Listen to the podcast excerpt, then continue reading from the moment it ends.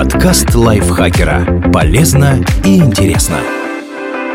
Всем привет! Вы слушаете подкаст лайфхакера. Короткие лекции о продуктивности, мотивации, отношениях, здоровье, обо всем, что делает вашу жизнь легче и проще. Меня зовут Михаил Вольнах, и сегодня я расскажу вам о самых странных и редких приправах в мире.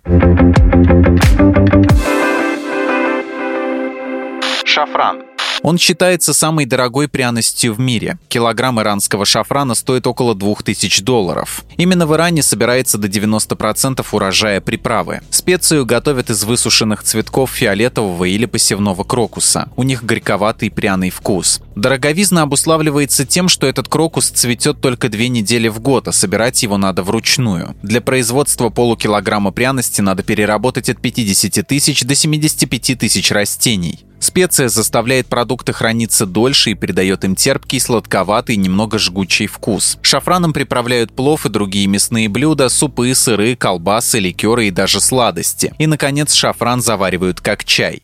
Дикий женьшень. Корни женьшеня применяются как в традиционной восточной медицине, так и в кулинарии. Его добавляют в гарниры и супы, а также в чай, ликеры и энергетические напитки. С ним также готовят оладьи, рисовый хлеб и ферментированные овощи. Вкус пряности сладкий и жгучий с горьковатым оттенком. Собственно, обычный женьшень сложно назвать редкостью, потому что его массово культивируют в Китае и Корее. Эти страны являются основными потребителями растения, но тамошние гурманы и тонкие ценители брезгуют массовым продуктом и предпочитают корни дикого женьшеня, желательно старые. Очень-очень старые. Женьшень растет долго и считается, что чем он древнее, тем лучше. Более-менее приличные корни дикого женьшеня идут дешево по 17 тысяч долларов за штуку. Но бывают и более редкие экземпляры. Один китайский предприниматель в 2007 году заплатил 400 тысяч долларов за корень весом меньше полукилограмма. Почему эта кочерышка оказалась такой дорогой, а ей по меньшей мере 300 лет? Представляете, сколько она за это время впитала энергии ЦИ. Особенно на экспорте дикого женьшеня в Китай зарабатывают американские нелегальные поставщики. Они крадут дикорастущий женьшень из национальных парков США, потому что в Китае в природе он закончился. Это там такая редкость, что его дарят важным шишкам, буквально вставив золоченую рамочку. Правда, с чисто практической точки зрения корень дикого женьшеня вряд ли можно счесть удачным вложением. В Китае считается, что пряность стимулирует аппетит, повышает потенцию, да и вообще служит лекарством от всех болезней. Однако Однако медицинские исследования не подтверждают пользы женьшеня. Врачи даже предупреждают о побочных эффектах от злоупотребления им, например, головной боли, бессонницы и проблемы с пищеварением.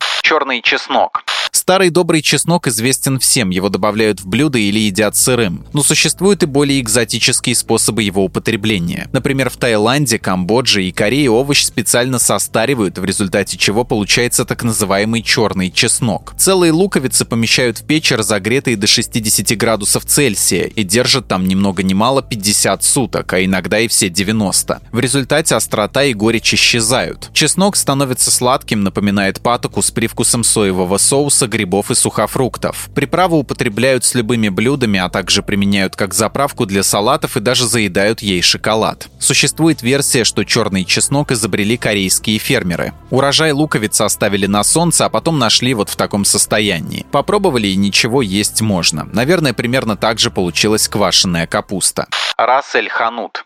В переводе с арабского это означает «хозяин рынка». Приправа популярна в Тунисе, Алжире и Марокко. Она представляет собой смесь лучших специй, которые есть у продавца. Не существует определенного рецепта Рассель Ханут, мешают кто во что гораст. Он может включать в себя кардамон, тмин, гвоздику, корицу, мускатный орех, душистый перец, сухой имбирь, перец чили, семена кориандра, перец горошком, сладкую и острую паприку, пажитник и сухую куркуму, а также сушеные бутоны розы и корни ириса. Соль, сахар, чеснок, шафран и орехи добавлять не рекомендуется. Во многих старых рецептах Рассель Ханут фигурировали толченые сушеные жуки вида шпанская мушка. Шпанские мушки выглядели как желтый или оливково-коричневый порошок, они придавали приправе своеобразный мышиный запах. Кроме того, считалось, что содержащийся в их телах яд под названием кантеридин является мощнейшим афродизиаком. Хотя на самом деле он только вызывал проблемы с почками и пищеварением. Сегодня использование шпанской мушки запрещено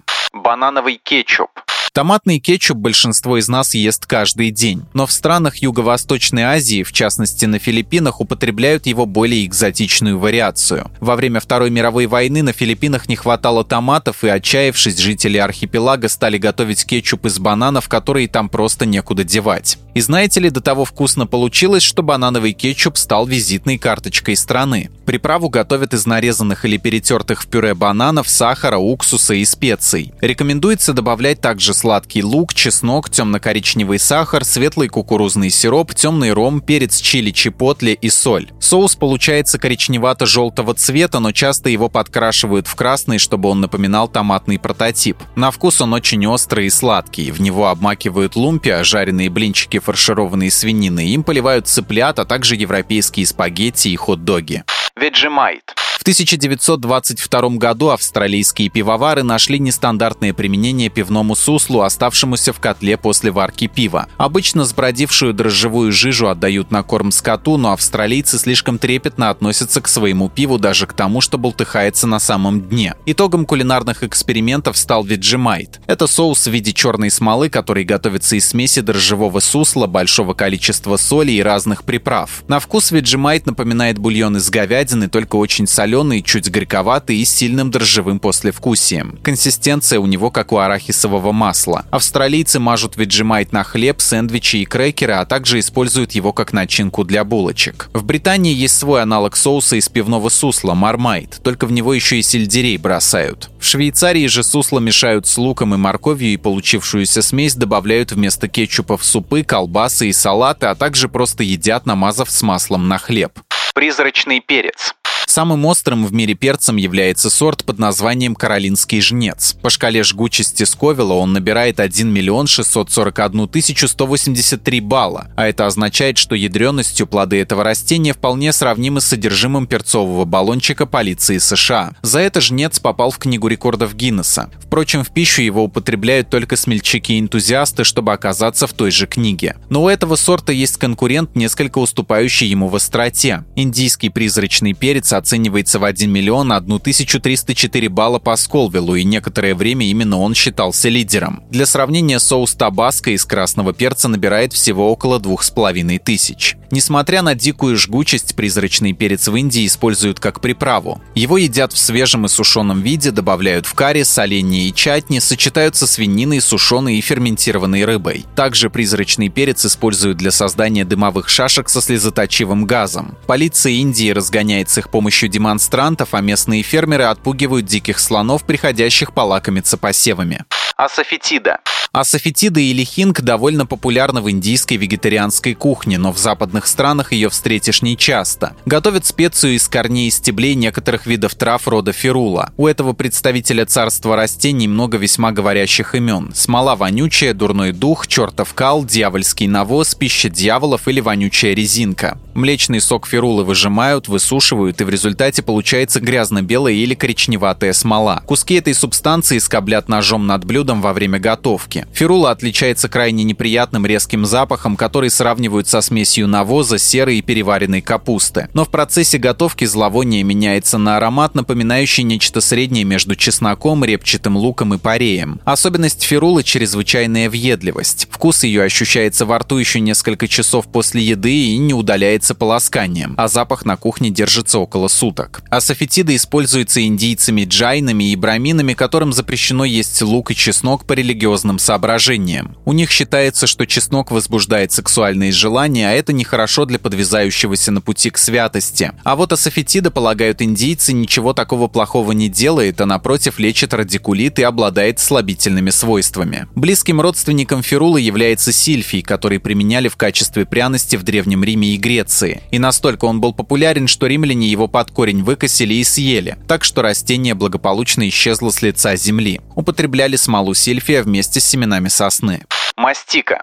Мастика – это смола, выделяемая корой дерева вида фисташка мастичная. Нет, это не те фисташки, которые вы грызете за просмотром сериалов, но родственные им растения. Жители Средиземноморья еще с античных времен используют его хрупкую полупрозрачную смолу как приправу. Кроме того, греки и римляне жевали ее вместо жвачки. Собственно, слово «мастика» с греческого переводится как «жевать» или «скрежетать зубами». Ее зовут также слезы Хиоса в честь греческого острова, где ее производят. По состоянию на 2018 год на Хиосе наличествовало всего 24 мастихории, то есть фисташковых дерева. Раньше они там росли рощами, но в 2012 году случился пожар. Естественно, сохранившиеся деревья берегут как реликвию. Смоле, выступившие на коре мастихории, дают застыть в течение 15-20 дней. Затем сборщики промывают кусочки в родниковой воде и чистят от песка. Мастика по консистенции напоминает пластилин. На вкус она сладкая, как кондитерская помадка. В средиземноморской кухне ей украшают выпечку, мороженое и десерты. Кроме того, мастику в Египте добавляют в курицу, утку, кролика, рыбу. Она обычно сочетается с кардамоном. Сироп мастики подливают в кофе по-турецки и делают из него ликеры. А еще из мастики изготавливают мира для священнослужителей. И нет, та мастика, которую вы можете купить в магазине, не из смолы. Ее готовят из сахарной пудры и желатина.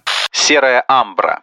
Амбра, безусловно, самая редкая пряность из всех. В прошлом эту штуковину подавали на стол исключительно монархам, да и то далеко не каждому. Серая амбра на протяжении всей мировой истории была настоящим сокровищем. На Ближнем Востоке ее использовали в виде порошка как лекарство, увеличивающее жизненные силы и потенцию, а также в качестве приправы к еде и напиткам. В Европе же амбру все чаще применяли для парфюмерии, но находились и особо тонкие ценители, предпочитавшие ее есть. Например, английский король Карл II любил завтрак завтракать яйцами с серой амброй. Амбра является результатом жизнедеятельности кашалотов. Эти киты едят кальмаров, но не могут переварить их жесткие клювы. В результате в пищеварительном тракте образуются комки жирной вязкой мягкой массы черноватого или серого цвета. Пахнет это добро чрезвычайно неприятно, как и следовало ожидать от вещества, выходящего из кишечника. Но в холодной океанской воде амбра твердеет, аромат ее становится сладковатым, мускусным, землистым, с нотками моря. Причем чем дольше амбра выдержана в море, тем лучше. Это как с вином. Одна глыба амбры может весить до нескольких десятков килограммов. После очистки и сушки амбра может остаться черной или приобрести золотистые и белые оттенки. Перед употреблением амбру измельчали в порошок, он пах сосной, табаком и даже почвой. Сейчас амбра уже не используется в пищу и становится все дороже из-за ограничений китобойного промысла. Но ее до сих пор добавляют в духи, например, в Шанель номер 5. Спасибо Дмитрию Сашко за этот текст. Подписывайтесь на подкаст Лайфхакера на всех платформах, чтобы не пропустить новые эпизоды. Ставьте ему лайки и звездочки. Это помогает узнать о нас новым слушателям. Свои впечатления о выпуске оставляйте в комментариях или отзывах в приложении. А в описании вы найдете ссылку на наш опрос. Пройдите его, чтобы мы могли лучше узнать о вас, ваших предпочтениях и стать еще лучше. А еще подписывайтесь на наш телеграм-канал. Он называется «Подкасты Лайфхакера». А я с вами прощаюсь. Пока. Подкаст лайфхакера. Полезно и интересно.